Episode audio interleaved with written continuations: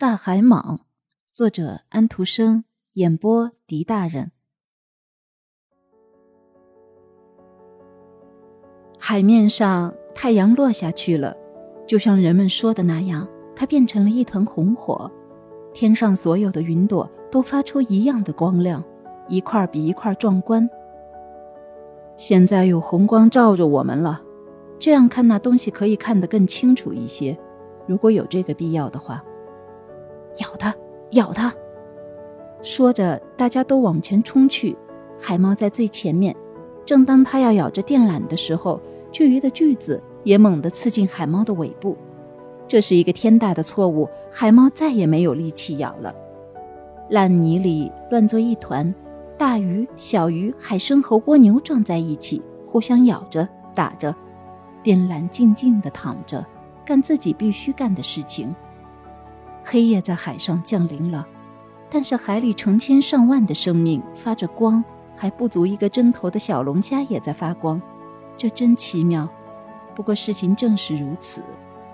海里的生物看着电报电缆，那家伙到底是什么？不是什么？是啊，问题就在这儿。这时游来了一头海牛，人们这么叫它。海夫人或海先生，这是一个海夫人，有尾巴和两只划船的短臂，胸脯下垂着，她头上有海藻和贝类生物，她为此而骄傲。你们想不想学点知识，长点见识？那么我是唯一的胜任者。不过我有一个要求，允许我和我的家人在海底自由地吃草。我和你们一样是鱼，我也是爬行的动物，我是海里最聪明的。这海底的一切会动的东西，我全知道；海上的东西，我也全知道。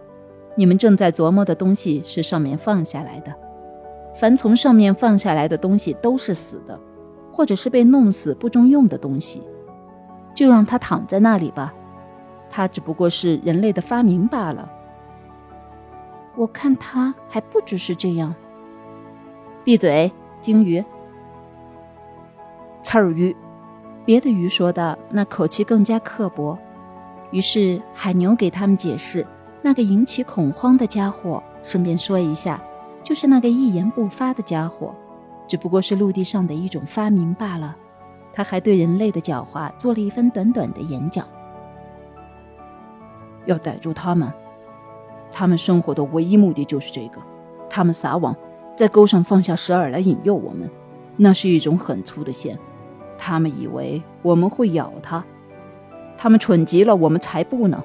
别去动那不中用的东西，它会烂掉，会变成一堆烂泥，全烂掉。从上面放下来的东西都是有毛病的、破损的、不中用的。不中用，所有的海生物都觉得不中用。为了表示意见，他们都附和着海牛的说法。小鱼保留了自己的意见。这条长长的东西，说不定是海里最奇妙的鱼呢。我有这方面的感觉。最奇妙的，我们人类也这么说。我们是凭知识和证据这样说的。这条大海蟒是早就在诗歌和传说中被人们谈到过的东西。它是人类的聪明才智的产物，被人们放置在海底，从东方国家一直延伸到西方国家，传递着信息。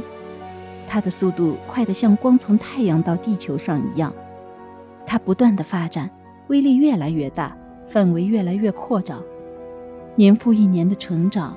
它穿过一切海洋，绕过地球，在汹涌翻腾的水下，在清澈如玻璃的海洋下，船长觉得自己好像在透明的空气中行驶，往下看到了成群结队、熙熙攘攘的鱼群，像五彩缤纷的焰火。这蟒蛇在深深的海底延伸着，是幸福的中庭的蟒蛇，它的头连着尾，环绕着地球。鱼和爬虫用头向它冲去，可是它却不明白这件从上面放下来的东西，它是充满了人的思想，用各种语言表达着好事坏事，而自己却无声无息的知识之蟒，是海中一切奇迹中最奇异的东西。是我们时代的大海蟒。